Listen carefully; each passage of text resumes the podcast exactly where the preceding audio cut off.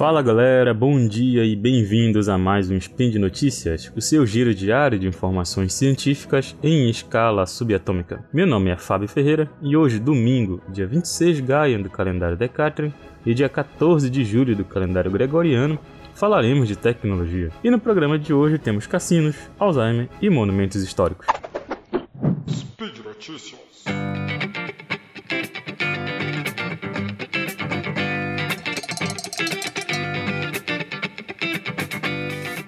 Bom, na nossa primeira notícia, você que estava pensando em ir à China para fazer uma temporada de jogatinas em seus cassinos, fique ligado nessa notícia.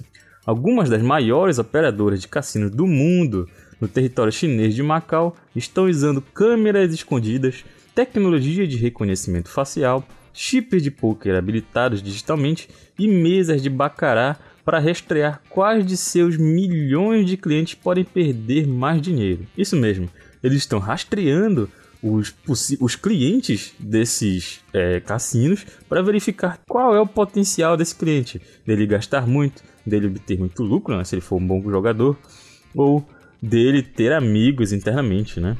Essa nova tecnologia usa algoritmos que processam a forma como os clientes se comportam na mesa de apostas para determinar seu apetite por riscos. Em geral, quanto maior esse, esse apetite por risco, mais um apostador pode perder e mais lucro um cassino tende a fazer, né? Que é isso que eles querem na verdade, né? Quanto mais apostas, para eles obterem mais lucro. Duas operadoras de cassino já começaram a implantar algumas das tecnologias e as outras estão em discussão com fornecedores sobre como realizar essa implantação. Uma delas, a Sun City Group Holding Limitada, que está construindo um cassino no Vietnã, diz que planeja implementar um sistema que usa a tecnologia RFID, que utiliza radiofrequência para anexar tags a objetos. E essa tecnologia é instalada em chips e mesas, armazenando dados dos jogadores. O uso dessas tecnologias avançadas de vigilância vem com a intenção de dar aos cassinos uma maneira de separar facilmente quem pode se tornar um jogador sério daqueles que estão apenas tendo um final de semana divertido. Né? O que não é incomum que os cassinos tenham câmeras de vigilância para segurança e detecção de fraudes, é, como visto em vários filmes e documentários né, sobre os cassinos. Mas agora essas novas tecnologias vão um passo além, utilizando a, podendo agora ser utilizadas para classificar os clientes, utilizando uma série de dados que eles conseguem rastrear com esse conjunto de tecnologia. A capacidade de identificar cliente com potencial de apostas e perder, por exemplo, significa muito para os operadores, que podem, por exemplo, oferecer atenção especial e vantagens direcionadas para manter esses jogadores apostando. Um desses sistemas criados, por exemplo, identifica, é, o identifica as pessoas através de reconhecimento facial para alertar os, alertar os gerentes de andares quando o cliente de alto valor entra no cassino ou se senta em uma mesa, permitindo que eles despachem a equipe especial é, para o lado desse cliente, né? Para confortá-lo, para atendê-lo, né? Esse mesmo é mesmo para incentivar ele a continuar apostando. Existem três grandes empresas que fornecem aos operadores de cassino essa tecnologia. É, entre elas temos a Walker Digital, a Dalmayer, a Angel Player Cards que essa última concede no Japão. Essa tecnologia também pode ajudar na detecção de conluio entre carteadores e jogadores, com isso evitando fraudes.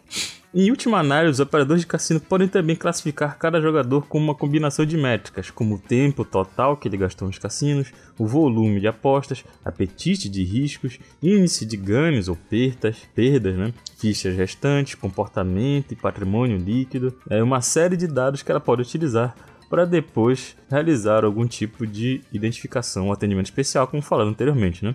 E se você está preocupado sobre a sua privacidade, Andrew Lowe, que é diretor executivo de uma dessas operadoras cotadas para o cassino da Sunset, diz o seguinte: é, o reconhecimento facial é muito utilizado na China, Alf, na, desde a alfândega das fronteiras, os bancos, todos esses têm isso, né? E é uma tendência a China possuir essa tecnologia de reconhecimento facial. Nós já vimos várias notícias na internet né, sobre o uso, sobre como a China está utilizando o reconhecimento facial. E se você tem medo disso, segundo ele, então é muito provável que você seja um criminoso e os cassinos não farão negócio com você de qualquer maneira, disse Andrew Lowe. Na nossa segunda notícia, falaremos sobre algumas das grandes tragédias da humanidade que ocorreram recentemente. Há alguns anos vimos o ISIS destruir locais históricos e monumentos que, acima de qualquer religiosidade que podem vir a representar, denotam a história da humanidade. Locais como Nimrud, a cidade azira de 2300 anos, Hatra, a cidade árabe de 2300 anos que resistiu à invasão do Império Romano, Palmira, a cidade que foi o centro comercial dos romanos no mundo árabe. Todos eles foram destruídos pelo grupo extremista ISIS, o que é uma perda incomensurável para a humanidade. Mas não foram somente cidades históricas que foram destruídas. O ISIS também destruíram bibliotecas, monumentos e museus que podiam estar nesses locais ou em diversos locais por onde eles passavam, né? que são obras milenares que contavam parte da história da humanidade novamente, assim como as cidades. Mas graças à iniciativa de instituições renomadas e à tecnologia, algumas peças ganharam, começaram a ganhar réplicas. Uma delas foi construída em parceria com o Google e as organizações Imperial War Museum e a Historic England. Estamos falando da escultura Leão de Monzu, que é uma obra assíria criada por volta de 860 AC, 860 a.C., e foi destruída em 2015, quando o ISIS invadiu e saqueou o Museu de Mosul, no Iraque. Atualmente, o Google emprestou ao museu uma réplica impressa em 3D do Leão de Mosul. Isso mesmo, eles utilizaram a impressora 3D para, realizar, para imprimir uma réplica do Leão de Mosul. E a obra está sendo exibida no Imperial War Museum, onde está atualmente sendo realizada a exposição Cultura sob Ataque, que foca na destruição de monumentos durante tempos de guerra. A impressão foi criada através do trabalho da Hackray, que usa imagens de diversas fontes de apoiadores, como fotografias de especialistas, turistas ou qualquer pessoa com imagens digitais do leão destruído para criar uma réplica em 3D dele. A Hackray, que significa recriar em Esperanto, é uma iniciativa voluntária e usa fotografias de monumentos, museus e artefatos danificados por desastres naturais ou intervenção humana e usa esses dados que eles recebem dessas diversas fontes né, para recriar representações em 3D. A obra ficava orgulhosamente na entrada do templo de Ishtar na cidade histórica de Nimrud, no Iraque, e estava sendo exibida no Museu de Mosul durante em 2014, quando o ISIS invadiu a cidade. Embora essa réplica impressa em 3D não chegue perto de substituir o original, é bom saber que essa cultura antiga não está perdida para sempre, né, galera? E como nossa última notícia, falaremos de ciência. Né? Em todo o mundo, cerca de 44 milhões de pessoas estão vivendo com a doença de Alzheimer ou algum tipo de demência. Embora, segundo um estudo americano, 82% dos idosos digam que é importante ter uma avaliação da sua memória, apenas 16% desses afirmam receber uma avaliação regular. Por isso, muitas ferramentas tradicionais de avaliação de memória estão amplamente disponíveis para os profissionais, embora ainda permaneça uma certa deficiência na precisão e confiabilidade. Existem também diversas ferramentas online que facilitam o teste usando reconhecimento de imagem, por exemplo, mas a eficácia clínica ainda não foi verificada suficientemente para essas abordagens.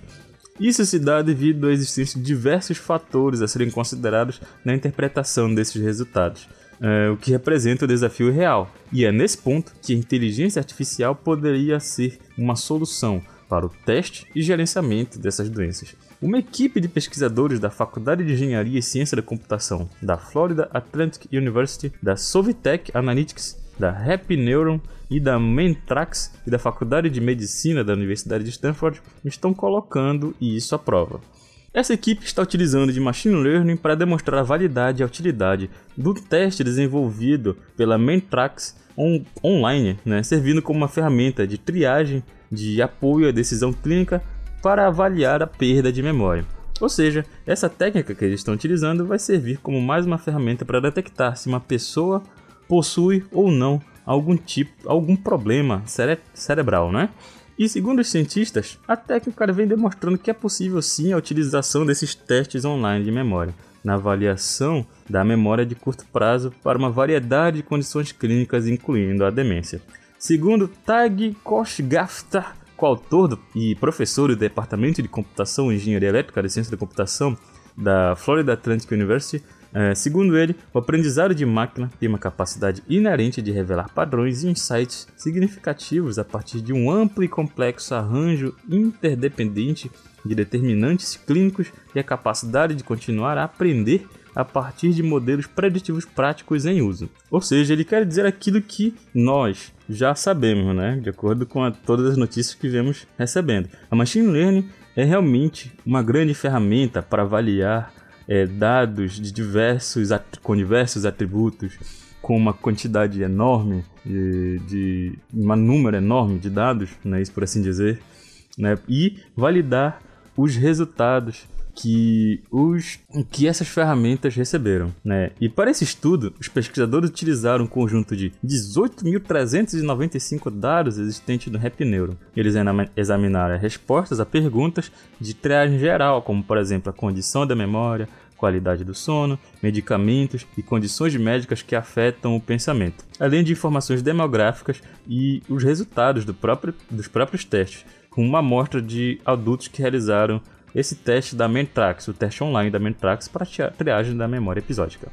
O desempenho dos participantes no teste da Mentrax e as informações deles foram utilizados como atributos independentes, dentre eles, por exemplo, o resultado, que seria verdadeiro, como positivo ou negativo, o percentual de respostas corretas, o tempo de respostas, a idade, sexo e o consumo recente de álcool. E segundo os cientistas, ao analisar uma ampla gama de atributos em vários domínios do sistema humano e comportamentos funcionais cerebrais, as técnicas avançadas de mineração de dados quando bem formadas e estrategicamente direcionadas, além do aprendizado de máquina e análise robustas, podem ser integrantes e, de fato, necessários para provedores de serviços de saúde e para detectar e antecipar a progressão de doenças de uma miríade de outros aspectos do comportamento cognitivo. Tudo isso para validar as respostas que eles receberam do Mentrax, né?